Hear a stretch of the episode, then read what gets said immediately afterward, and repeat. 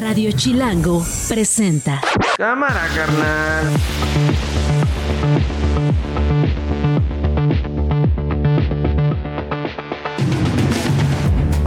Es lunes 16 de octubre, la una de la tarde. Soy Nacho Lozano y esto no es un noticiero. Así suena el mediodía. Expresar nuestra felicitación al maestro Daniel Novoa, que el día de ayer triunfó en las elecciones presidenciales de Ecuador. Estamos unidos como trabajadores y que somos uno y uno somos todos. Todos somos uno y uno somos todos. Todos somos uno. Yo prefiero tener jueces bien pagados que sean absolutamente honestos, que sepan que se van a retirar algún día de su vida con una pensión honorable, a tener jueces que pues, de alguna manera estén pensando en hacer su cochinito como Sheinbaum para su campaña, para poderse retirar.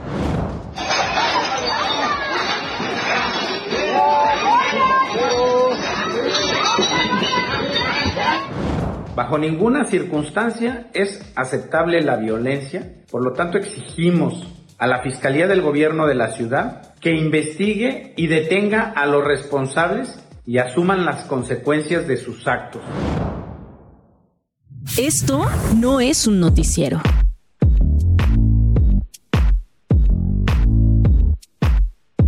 Bueno, pues información sobre Gaza y una historia que ha capturado la atención en este fin de semana. Una de las ciudades eh, que están siendo atacadas por esta ofensiva eh, israelí después de los ataques de la semana pasada, pues es eh, Gaza.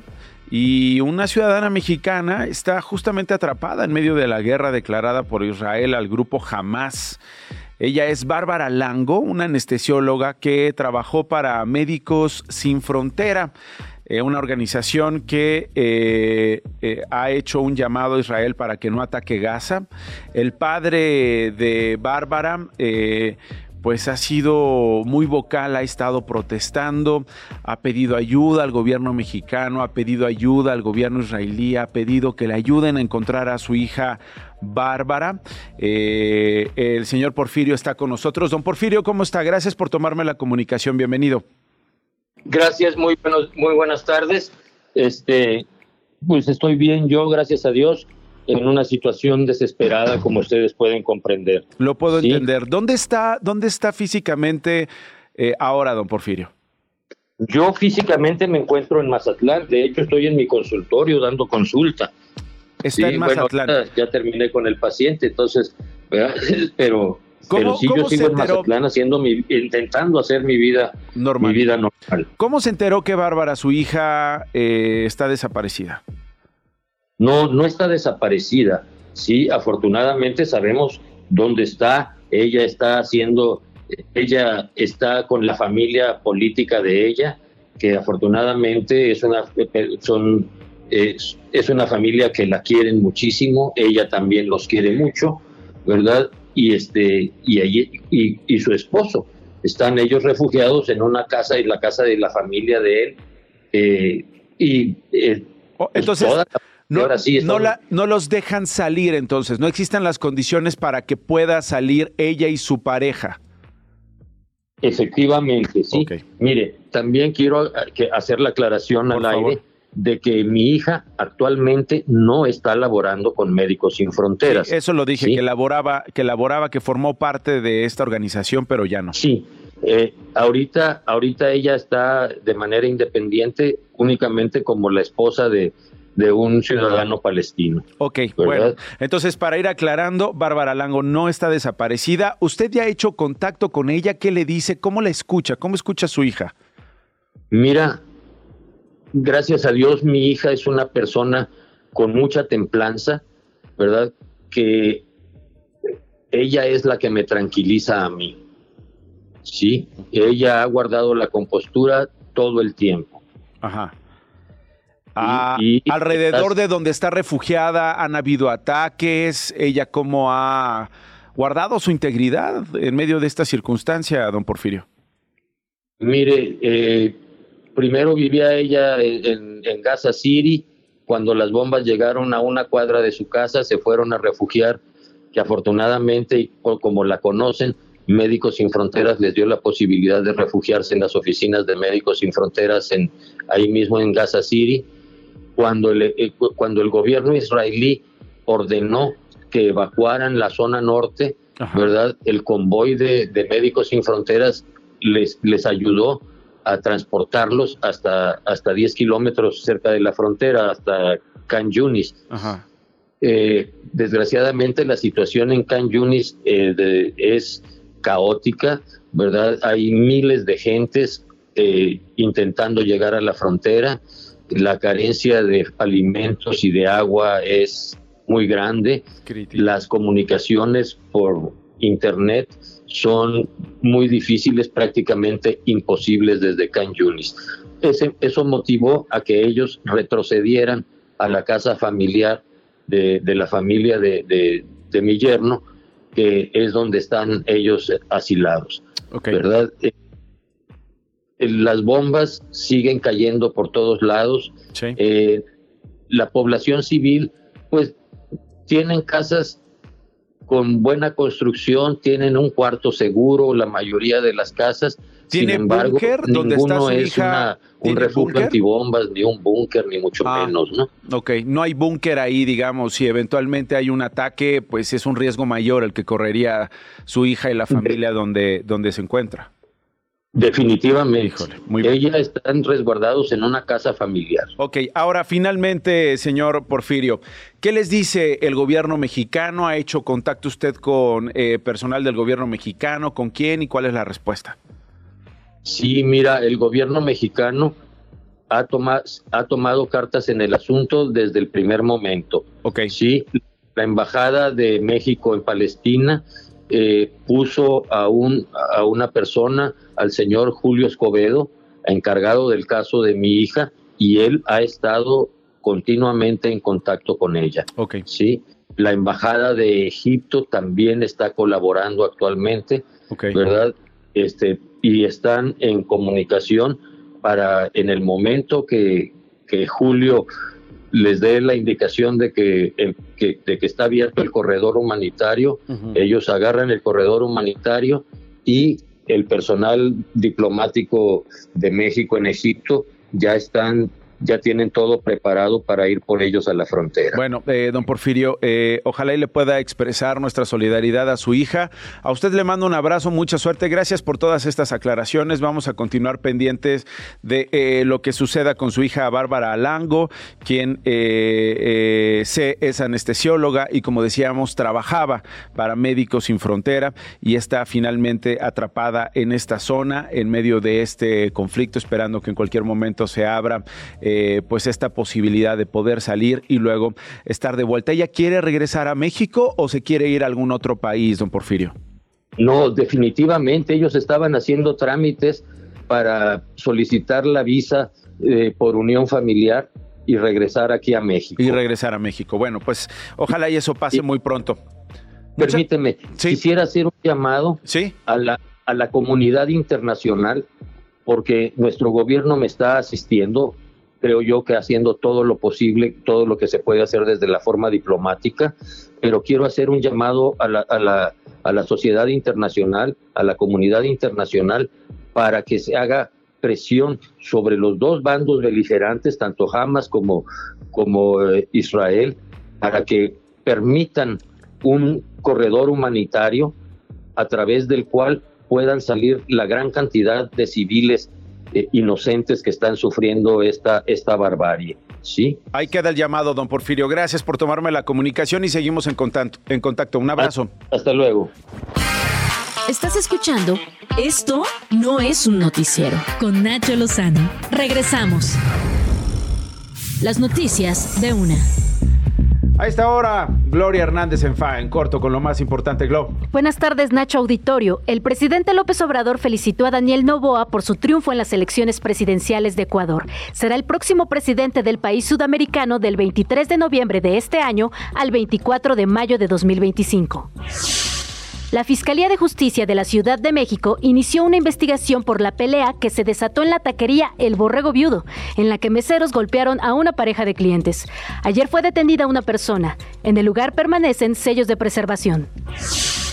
Una nueva desaparición múltiple se registró en Jalisco. César Martínez, Erika Yasmín Rosales y Rosa Adriana Ruelas desaparecieron cuando se trasladaban de Guadalajara al municipio de La Barca, en los límites con Michoacán. El presidente López Obrador abanderó a la delegación mexicana que participará en los Juegos Panamericanos Santiago 2023, que tendrán lugar entre el 20 de octubre y 5 de noviembre. Les prometió una recompensa económica a su regreso. Radio Chilango. Hace días, eh, regresando a temas que tienen que ver con México y temas que tienen que ver con lo político y sobre todo con la sucesión en la jefatura de gobierno de la Ciudad de México, hablé vía telefónica con, con Salomón Chertorivsky. Él es eh, diputado federal, él forma parte del grupo parlamentario de Movimiento Ciudadano. Eh, platicamos acerca de su eventual aspiración, o debo decir, de su formalización para buscar la eh, candidatura de Movimiento Ciudadano rumbo a la jefatura de gobierno. Eh, él me habló de un libro, Una ciudad mejor que esta, 12 rutas para poner la capital en movimiento. Le dije, Salomón, se nos fue el tiempo, hablas como político. No, no es cierto, no te dije eso. Salomón que está aquí como nosotros, con nosotros. ¿Cómo estás, Salomón? Nacho, encantado. De Hablamos muchos minutos de varias cosas, pero quedó pendiente hablar del libro. Absolutamente, y de todo lo que tú quieres platicar, ¿eh? Oye, de entrada, de entrada quiero aprovechar. Eh, ¿Qué opinas de lo que está pasando en Israel? La última vez que hablamos la verdad es que no imaginamos el cambio que iba a tener eh, el presente y debo decir el rumbo no solo del mundo árabe, no solo de Israel, no solo de Palestina, sino pues del planeta entero, las naciones que se han venido involucrando, eh, la barbarie que hemos estado eh, viendo y que muchos colegas desde allá han venido documentando, lo mismo agencias en noticiosas y los propios gobiernos y las organizaciones internacionales, Salomón, en un momento en el que parece que tienes que estar de un lado o del otro, ¿no? Que tienes que estar o a favor de Israel o en contra de Israel sin poner en perspectiva lo que está pasando. Lo mismo con Palestina, lo mismo con Hamas. ¿Qué opinión te merece este momento de esta historia, Salomón? Mira, Nacho, este, yo estoy convencido que sí tenemos que separar con toda puntualidad eh, cosas y hechos. Lo primero es, no puede quedar, no puede caber la menor ambigüedad en que se tiene que condenar el acto terrorista que cometió jamás hace apenas una semana. A ver, entrar a las casas, masacrar mujeres, bebés, niños, violar, secuestrar, eso no, no puede más que condenarse con toda la claridad que el caso lo amerita.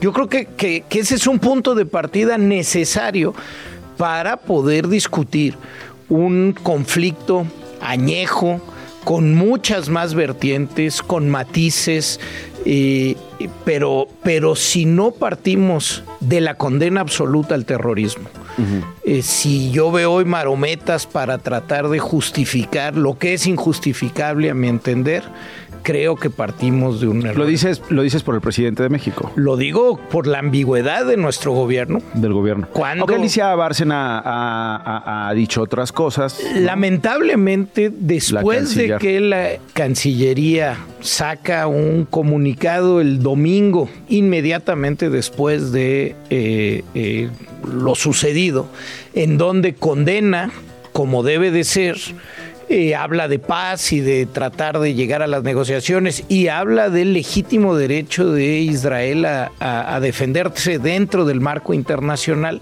Al día siguiente, pues el presidente se va por otro lado, ¿no? Este, como Miss Universo, ¿no? Este, que es la paz mundial.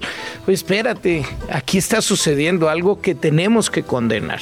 Hoy las cosas se han movido, hoy las cosas han cambiado. Incluso hemos visto a un Joe Biden, presidente de Estados Unidos, que ha respaldado a Israel. Eh, con una relación muy, muy, digamos, muy estrecha entre ambos países, un respaldo militar, en fin, dice, sería un error que Israel invada Gaza.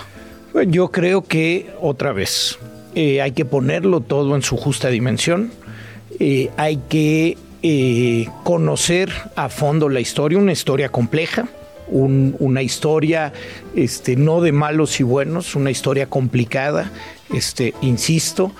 Eh, un país que por muchos años tuvo que defenderse de ataques constantes desde su independencia de otros países, que con todo el esfuerzo trató de sacar adelante una democracia liberal con desarrollo, con bienestar. Eh, enmarcado además en la izquierda, cosa que hay que decir porque, porque ahí hay un tema muy interesante este, en cómo se formó Israel a partir de los kibbutzim, granjas colectivas. Este, hay, hay toda una historia larga, hay muchos intentos de paz eh, en el tiempo. Este, cuando se firma la paz eh, en 79 con Egipto, cuando en 1993 y después este, eh, con, el presidente eh, Clinton mediando, pero con este, Rabin y Pérez que firman con Arafat la paz y ya la división tan añorada eh, de dos estados que pudieran convivir en paz. Inmediatamente los extremos de ambos lados hicieron difícil esa construcción de paz. Eh, y a partir de ahí, pues una historia, insisto, que siguió compleja. Y hay que decirlo con toda puntualidad para los gazitas, es decir, las personas que habitan en en Palestina, Gaza, desde el año 2006 eligieron como su gobierno a Hamas. Es decir, este son, son y, y son increíblemente 17 años 17 años de un gobierno terrorista al frente de un Estado. ¿Y con este contexto sería un error invadir? Yo creo que yo creo que hay un legítimo derecho a la defensa de tu seguridad y de quienes habitan en tu territorio. Cuando en un lado de la frontera te están aventando misiles todo el tiempo, se armó realmente espacios importantes de entrenamiento de terroristas, eh, hay una legítima búsqueda de cómo neutralizar ello para la seguridad de tu población. Al mismo tiempo, en efecto, hay una población civil grande, enorme, para la cual se han solicitado reiteradamente pueda movilizarse con todos los espacios posibles a esa población para que no se vea perjudicada. Incluso hay que decirlo también, hay este, porque Gaza no tiene solamente frontera con Israel, tiene frontera con Egipto y Egipto mantiene cerrada este, la frontera con Gaza desde hace muchos años, no permite tampoco a la población civil de Gaza pasar este, a, Egipto. Entonces, por supuesto, tiene que haber ello, pero tendría que, eh, tendría que pedirse este, que, que esto fuera, pues, cuidando a la población civil sin la menor duda. Creo que en ambos lados se han extralimitado, se han violentado cualquier tipo de límite en la guerra.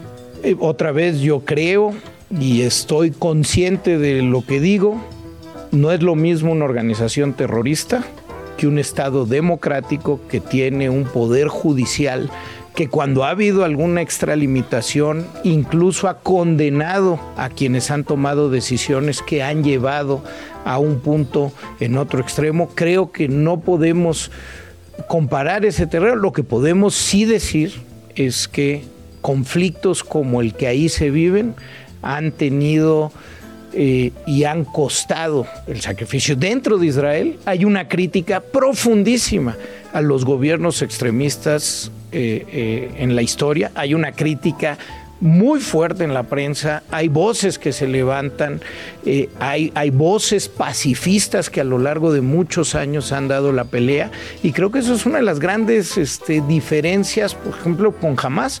Hamas en, en su grupo hay unidad en que lo que quieren es la destrucción eh, eh, de quien está al frente, de quien está enfrente, no, no una posibilidad pacífica que se quiera buscar. Déjame entonces regresar a la Ciudad de México, Salomón Chertorivsky, diputado.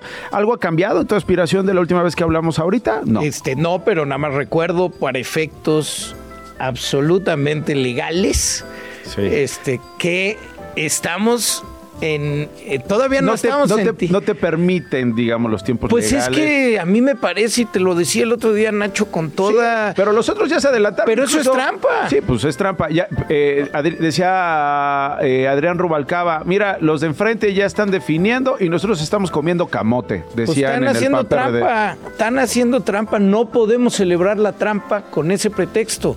este, Y sin embargo, vamos ya- a hablar de eso, porque ya se adelantaron. la política también es eso, Pero yo creo simulación, que ¿no? hablar se, puede. se puede. Lo que no se puede es decir no estamos en campaña y no estamos en pre-campaña. y yo te puedo preguntar si quieres ser jefe de gobierno y Eso, tú me, puedes lo, decir eso que me sí. lo puedes preguntar. Podemos hablar de la ciudad, te puedo hablar de quien está enfrente. ¿Sigues queriendo, ser jefe de gobierno? Lo he querido desde, mil, desde el Ay, 2017. desde 1984. Desde que nací.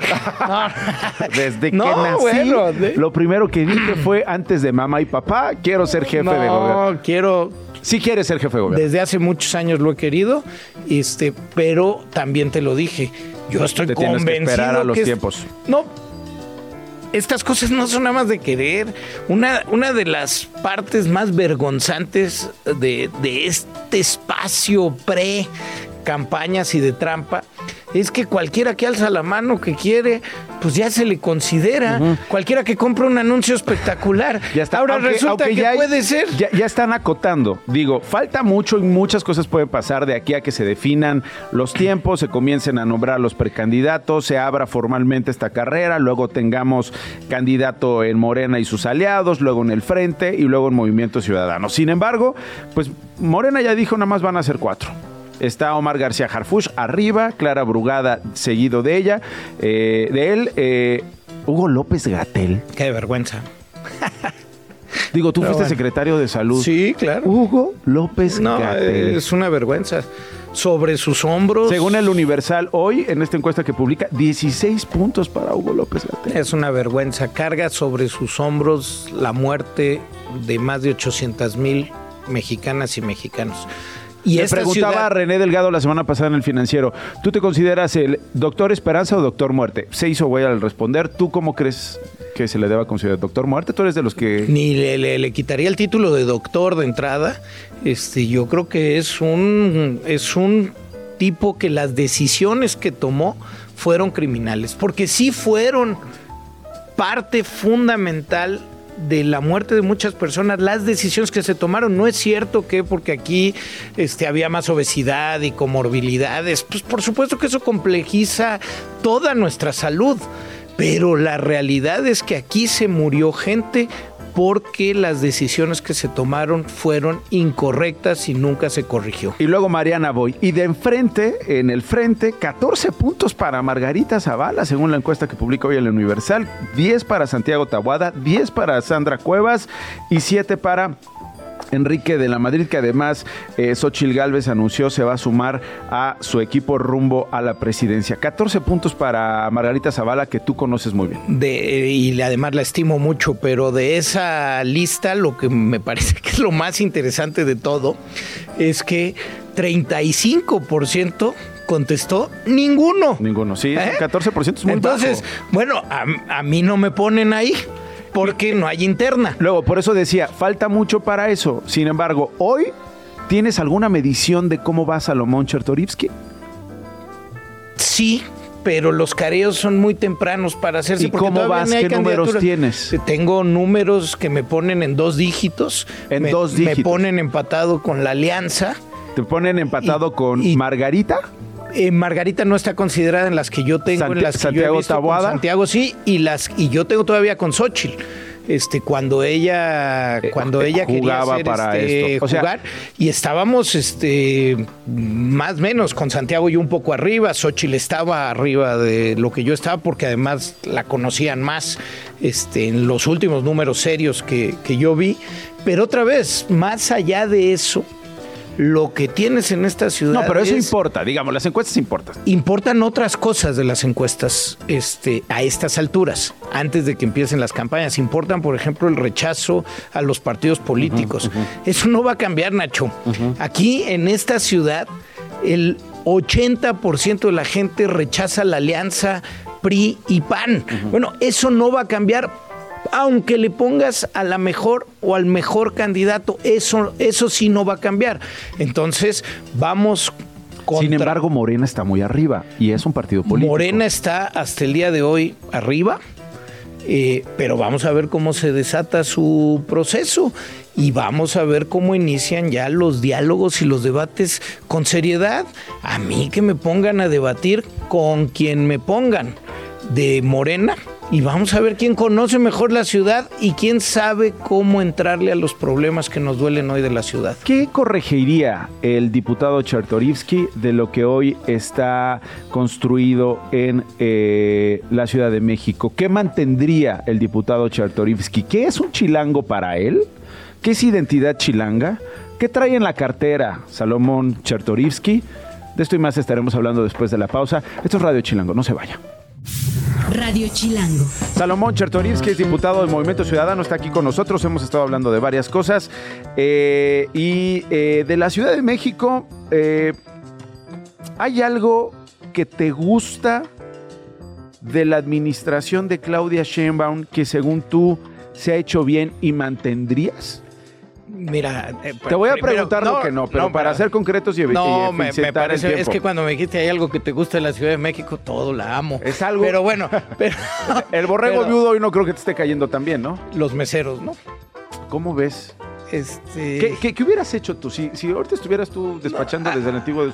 A ver, yo, yo sí creo que eh, hay que hacer una revisión porque hemos defendido en otras ocasiones al borrego viudo porque con imputaciones que no eran, se les clausuró. Sí, sí, y sí. los defendimos por el derecho de los trabajadores y por el bien público. Y ahora varios meseros negocio. ahí golpeando Pero a un ahora, chavo y una chava. Yo creo que sí te habla de la violencia que estamos viviendo en la calle, ¿no? Eh, Es una manifestación más bien de nuestras violencias. Los montoneros, Salomón. Sí, ¿En qué momento a nos una volvimos pareja un- de muchachos que, que salían el sábado en la madrugada. La verdad es que la- tenemos que recuperar la vida nocturna en paz y tenemos que recuperar la paz en general en nuestra ciudad. Hay mucha agresión en la calle, hay mucha agresión en el transporte público porque estamos viviendo momentos muy tensos, pero, pero bueno.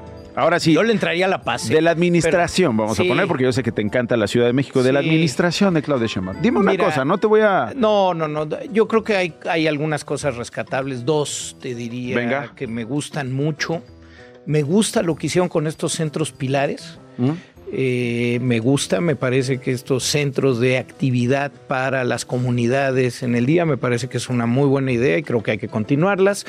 Me gusta, por supuesto, eh, el cablebús, los cablebuses, las dos líneas que se construyeron en Iztapalapa, creo que... Han hecho la diferencia eh, para esta Pues población creo que para una población que tiene que subir, Sí, sí, sí. este es una cosa importante. Yo creo a que, través de eh, colonias complicadas donde que- no necesariamente puedes meter un metrobús. que no necesariamente tuvimos que haber construido ahí, pero ya que existen, ya que están, pues sí darles fórmulas de acceso me parece que es una cosa que, que- que está muy bien.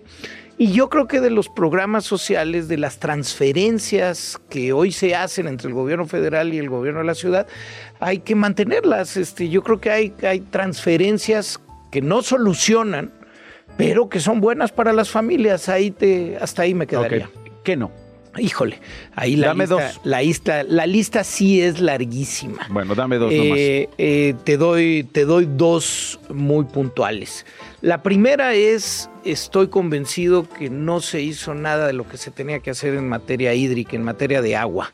Esta ciudad no tiene viabilidad si no solucionamos de fondo eh, el tema de agua, las fugas, el cómo traemos agua a la ciudad, la reinyección de aguas a nuestro acuífero, la reforestación del sur de nuestra eh, eh, ciudad. Si no lo solucionamos, es imposible. Segundo, en materia de movilidad y en materia de desarrollo, esta ciudad fracasó.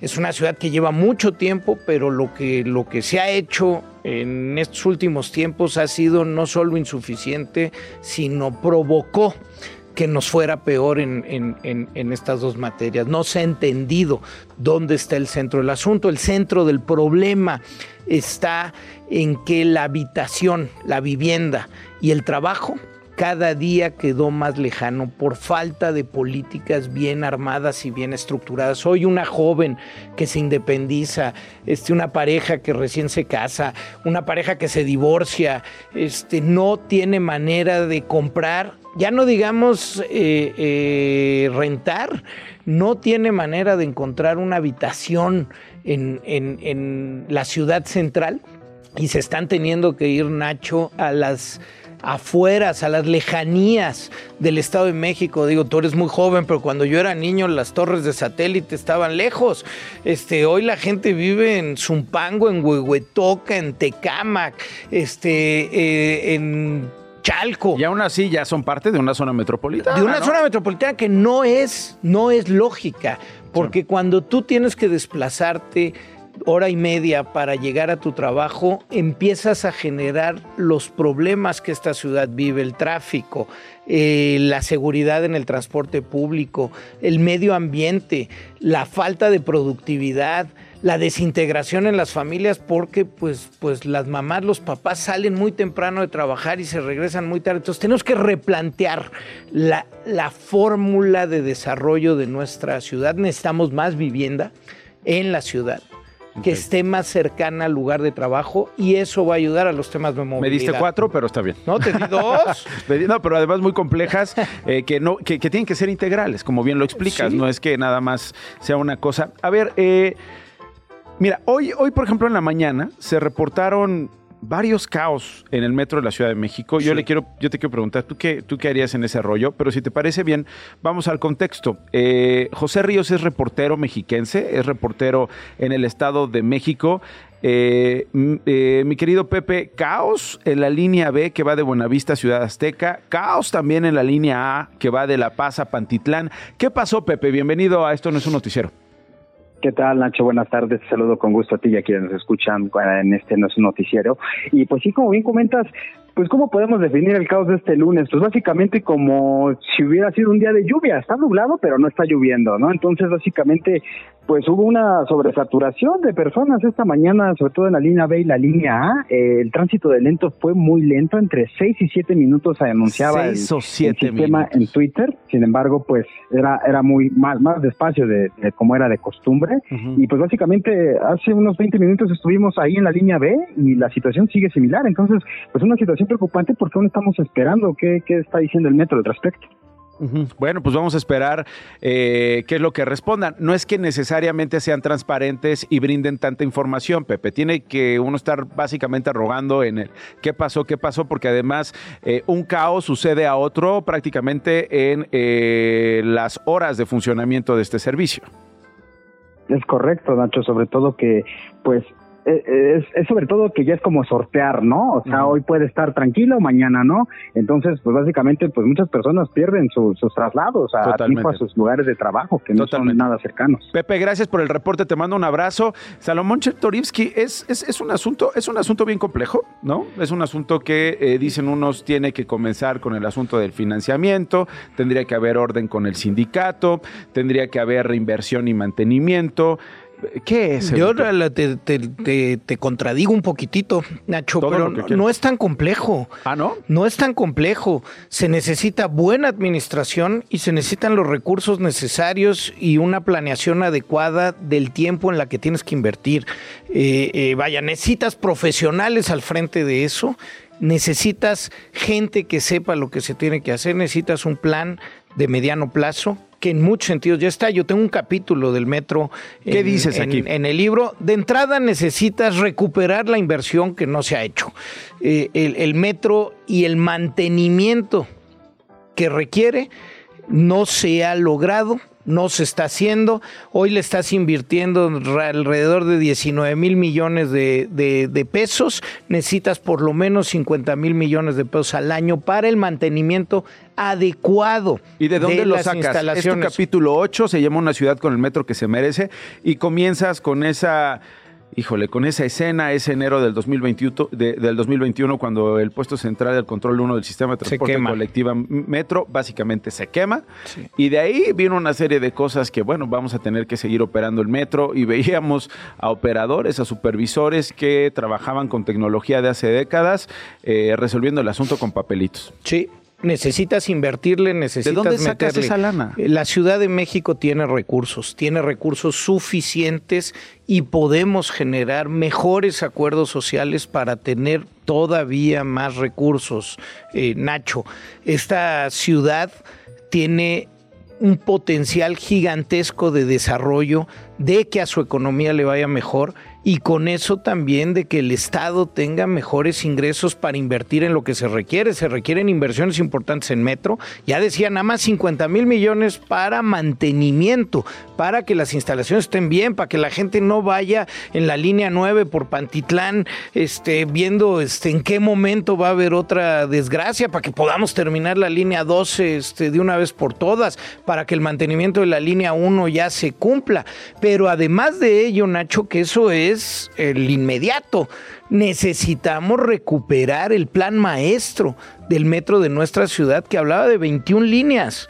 21 líneas las que se tenían que hacer y de las que tenemos muchas no están completas y podemos incrementar algunos tramos que van a aliviar eh, el tránsito en muchas zonas de nuestra ciudad, pero, pero pues esto se tiene que hacer con buena planeación. Ahí lo describo. Te lo digo así con puntualidad, sé lo que se tiene que hacer con el metro y en los primeros años de gobierno el metro puede funcionar de otra manera. El libro se llama Una ciudad mejor que esta, 12 rutas para poner la capital movimientos de Grijalvo de Random House. ¿Dónde vive Salomón Chertorivsky? Yo vivo en la frontera entre Miguel Hidalgo y Coajimalpa. ¿Cómo se llama la colonia? Bosques de las Lomas. ¿Tú te mueves cómo? ¿Te mueves en coche? Yo la mayor parte del tiempo me muevo en un auto. ¿En un auto? Híbrido. ¿Es híbrido? ¿Tú lo manejas? Yo no lo manejo en esta etapa. Tienes un chofer en esta Sí. etapa. Eh, ¿Seguridad? ¿Usa seguridad no, el diputado? No, no, nunca en esta etapa. Y cuando Eh, no usas el coche, ¿qué Camino usas? mucho, soy, soy muy urbano. Este, cuando salgo eh, del poniente, eh, todo lo demás en general trato de caminarlo. ¿Tienes tu tarjeta del sistema de Tengo, transporte tengo mi tarjeta del sistema. ¿Usas metro, metrobús uso veces, metro, bicicleta? este, sí, uso este cobici, Ujú. eh, eh, sobre todo, eh, muchas veces, por ejemplo, para llegar al- a, a San Lázaro, el metro es, Es la opción. es, es una muy buena opción. ¿Te da Tú- miedo subirte al metro? eh, la verdad no. Yo ando en mi ciudad con, con tranquilidad. Eh, ¿Te han carteriado alguna vez? no me carterearon, pero iba yo en mi Prius, este, con mis hijas, eh, y pues le hice caso al Waze y de noche y me metí este, a, a la colonia Cuauhtémoc en un mal momento. Y, y ¿En dónde? Nos asaltaron, en la colonia Cuauhtémoc. En la colonia Sí, Cuauhtémoc. Ahí... Nos asaltaron, nos asaltaron, llegaron cuatro personas armadas. eh, y la verdad, yo tengo dos mujeres, este, dos hijas mujeres, tengo a mi esposa Yona, eh, y, y bueno, pues cuando, cuando apuntan a tu familia este, con pistolas, sientes una vulnerabilidad y, y una cosa muy fuerte. Es la única vez que he sufrido. No les pasó nada después no, de eso, más eh, allá de lo- Entregamos de lo- este, el dinero, este, celulares, etcétera. ¿Usas cartera? Y fíjate que no, ya no uso cartera. eh, tengo mi licencia de conducir en el coche. Ajá. O sea, Eh, la traes ahí... En el coche, sí. En el coche. En el, en el celular tengo eh, una tarjeta de crédito, este que hoy ya todo se puede ¿Amuleto pagar. usas? No. Nada de esas no, cosas, ¿no? no, amuleto, no. Digo, a veces cuando hay que traer una causa, hoy traigo mi pin de... De por el mes contra el cáncer de, de- mama. de mama. Este, pero no, ni Y un collares. naranja ni- por... Nah, no es cierto. Porque está muy bonito el color, ¿no? Pero además es el futuro. Pero no, ni relojes, ni, ni collares, ni anillo. Se enoja mi esposa que no. ¿Por qué no traes el anillo No, de ¿qué pasó? casados? Pero mira, tengo 24 años de casado, más 10 de novio, Sí. 34 años con mi, Wow. mi esposa, sí, desde los 15 años. Ok. Imagínate. Y pues eres chilango, ¿no? Soy bien chilango. ¿Qué es un chilango? En, en- en- de verdad, en 30 segundos. O sea, Sí, yo- ¿cómo le describirías a un marciano de esos que convoca a Jaime Maussan? Eh, ¿Qué es un chilango? Yo creo que los chilangos somos bien contradictorios. Este, hay, hay, hay mucha fuerza, somos muy trabajadores, somos muy aventados, no nos dejamos, contrastamos. eh, eh, somos muy orgullosos, hay, hay, hay, un orgullo chilango este, muy fuerte. Somos aguerridos, somos aguerridos. Este, Les caemos mal a los de Monterrey. Hay de todo, hay de todo. Samuel, no, no, Samuel García le caemos muy bien. ¿eh? ¿En serio? Bueno, pues es la excepción. ¿Y ¿A poco sí le caen bien los chilangos a Samuel García? Sí, estamos compitiendo además todo el tiempo. Ah, bueno. ¿Y, y, a, quién, y, a, quién, y a quién le caen bien, a quién le caen mal los chilangos? A los de Guadalajara sí a veces les caemos mal. Yo creo que una cosa muy buena que teníamos es que los chilangos, las chilangas, nos confrontábamos, por ejemplo, con el gobierno federal, este, constantemente. Éramos un contrapeso. Éramos un contrapeso. Oye, que no se discute este, el aborto a ah, nivel nacional. Aquí, sí. Oye, que el matrimonio igualitario en el país, no, aquí en la ciudad sí se discute y sí somos de avanzada. Me dijiste en la, en la llamada, tú regularías todas las drogas. Yo regularía las drogas. Todas las drogas. Sí, sí, me parece que... ya la eh, Suprema Corte nos dio ahí varios argumentos. Bueno, eh, por derechos humanos y por salud, por supuesto que en regular debe de haber prohibiciones, ¿no? Este, yo no, no, no, no se puede permitir y una que, estrategia integral, ¿no? De menos de 18. difusión no, pues, es que tiene que ver con eso, con salud, con derechos humanos, con respetar las decisiones de los y las adultos. Este, a mí me parece que sí tenemos que avanzar y esta ciudad está puesta para ello, ¿no? Finalmente, Salomón Chertorivsky, eh, ¿qué harías con una hija trans? Apoyarla con todo mi corazón, con toda mi alma. ¿Apoyarías eh, su transformación, su reconocimiento? 100%, este, 100%, y me parece que es, que es lo que un papá o una mamá tiene que hacer, apoyar a sus hijos en sus decisiones, que amen a quien quiera y que se sientan a gusto en el cuerpo que ellas o ellos eh, se quieren sentir, por supuesto que sí. Gracias por venir al estudio, Salomón. Encantado. Qué gusto tenerte por acá, Salomón Chertovsky. Y ya cuando pues se pueda, pues ya, pronto, ya, pronto, mira, este, pero además dijimos todo. sí, exacto. Bueno, hay más cosas, habrá más coyuntura. Ahí está Salomón Chertorivsky, él es diputado federal en el grupo parlamentario de Movimiento Ciudadano. Esto no es un noticiero. ¡Órale, apúrense! Yo no voy a decidir lo que van a aprender. Eso lo van a decidir ustedes. Puede ser lo que sea, ¿eh? lo que sea. Pero ¿cómo vamos a sacar buenas calificaciones? ¿Qué importan las calificaciones? Eugenio Derbez está estrenando película, se llama Radical. Él es actor y es productor y está con nosotros en Esto No es un Noticiero. Mi querido Eugenio, ¿cómo estás? Qué gusto saludarte. Nacho, querido, ¿cómo estás? Qué gusto saludarte. Felicidades, Eugenio, por Radical. He estado, vi la película, por supuesto, he estado revisando además este, las críticas que te hacen en México, sobre todo en Estados, en Estados Unidos. El Hollywood Reporter dice, domina sus, eh, sus instintos cómicos para conmover. Me gusta esto porque ya lo hemos hablado en otras ocasiones, Eugenio. Tú sobre todo eres actor.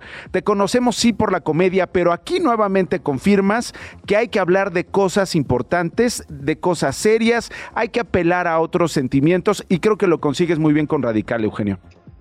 Gracias, Nacho. Pues la verdad es que eh, es una historia digna de contar cuando llegó a mis manos. Eh, tenía ganas de, contar eh, esta historia de este mexicano ejemplar, que es el maestro Sergio Juárez. Sí. Y, y, yo creo que estamos hartos de ver en las noticias este, eso, una imagen de México que, que no es la única, ¿no? Eh, y, de repente hay mexicanos como Sergio Juárez que, que sin recursos, que con la pura ingenio y... Bueno, bueno. Aquí te escucho perfecto, ah, Perdón, que, que, con puro ingenio logran sacar adelante a estos niños. Y yo creo que es el tipo de historias que se necesitan contar en México, también de los mexicanos buenos, de los mexicanos talentosos y de los mexicanos que hacen algo por el país. La esperanza que pone este profesor en los alumnos, Eugenio, alumnos que sí están en una circunstancia de creatividad, están en una circunstancia de desarrollo de sabiduría, pero también están en una situación de violencia y ven como opción de vida y de desarrollo la violencia. Qué difícil convencerlos, qué difícil a Sergio convencerlos. Así es, pero, pero fíjate, bueno, primero que nada hay que explicarle al público que esto está basado en una historia real. Real, sí. Que creo yo que es, lo, que más valor tiene. Lo que estamos reflejando es una absoluta realidad eh, en donde ni siquiera la, estamos maquillando, es una, Es una película eh, cruda, eh, fuerte, pero también esperanzadora, eh, que te cuenta la historia real de este maestro y cómo logró eh, cambiarle la vida a sus alumnos con un método radical que, que, que a pesar de no tener eh, recursos, de no tener nada en, en, la escuela en la que estaban estudiando en, en Matamoros, y a pesar de tener un, un, ambiente hostil y violento afuera, logra hacer un cambio muy importante en sus alumnos. Uh -huh. Y lo consigue, Eugenio. Así es, y, y, es lo bonito, que es una historia real. Eh, creo que valdría la pena analizar junto con que ojalá que las autoridades competentes este, se acerquen a Sergio y, vean la manera de poder replicar su modelo, porque está documentado que, que, de un año a otro, en tan solo un año, logró un cambio importantísimo en los niños. Es impresionante además porque en el 2011, cuando ocurre esta historia ya en Matamoros, Tamaulipas, hace 12 años, el hoy presidente decía, el ejército no puede estar en las calles. Y hoy hemos visto ya dos estrategias básicamente fallidas en tres administraciones. El final de Felipe Calderón, la de Peña Nieto y la de Andrés Manuel López Obrador En contraste, aquí la educación, aquí la empatía, aquí el conmover parecen ser estrategias más efectivas, Eugenio. Sí, eh, efectivamente, tal como lo dices, creo que eh, este maestro, repito, con la pura voluntad de querer cambiar su entorno, lo logró. Me acuerdo que cuando yo estaba entrevistándome con él para tratar de retratar la verdad lo mejor posible sin exagerar, le, le, pregunté que de dónde nació esta inquietud de, cambiar y de sacar este método y me dijo, la verdad es que nunca estaba yo seguro de lo que estaba yo haciendo. Eh, pero era tantas las ganas que tenía de cambiar su entorno, veía que los niños estaban desmotivados. De hecho, su salón fue de los peores calificados a nivel nacional un año antes y encontró niños que estaban desmotivados, niños que no creían en ellos mismos, eh, y, trató de buscar una manera de, de hacerlos creer en ellos mismos, de, de desarrollar su potencial. Y, fue literal sacándose de la manga y tratando de, encontrar la manera de, motivarlos. Y descubrió algo muy, muy interesante que ya verán en la película, que logró llevar a los niños a un lugar totalmente diferente un año después. ¿Y te parece que los gobiernos están haciendo lo correcto en este sentido, Eugenio? En México? No, mira, no, quiero que se sienta como un señalamiento porque no, no vengo yo aquí a señalar a nadie, vengo a reflejar una, una historia que sucedió hace, en el 2012 exactamente, y creo es más una invitación a, a los a los gobiernos y, y, repito porque no es solamente un problema de México, es un problema regional que sucede en cualquier en cualquier lugar de Latinoamérica, en, en África, en India, o en, en, muchas partes del mundo. Eh, pero ojalá que esta película invite a la reflexión, invite a que se inicie un diálogo y te repito, sería maravilloso que se le acercaran a Sergio a preguntarle qué hizo, a estudiar qué fue lo que hizo para ver si se puede replicar su modelo en, en, en, en otras escuelas, ¿no?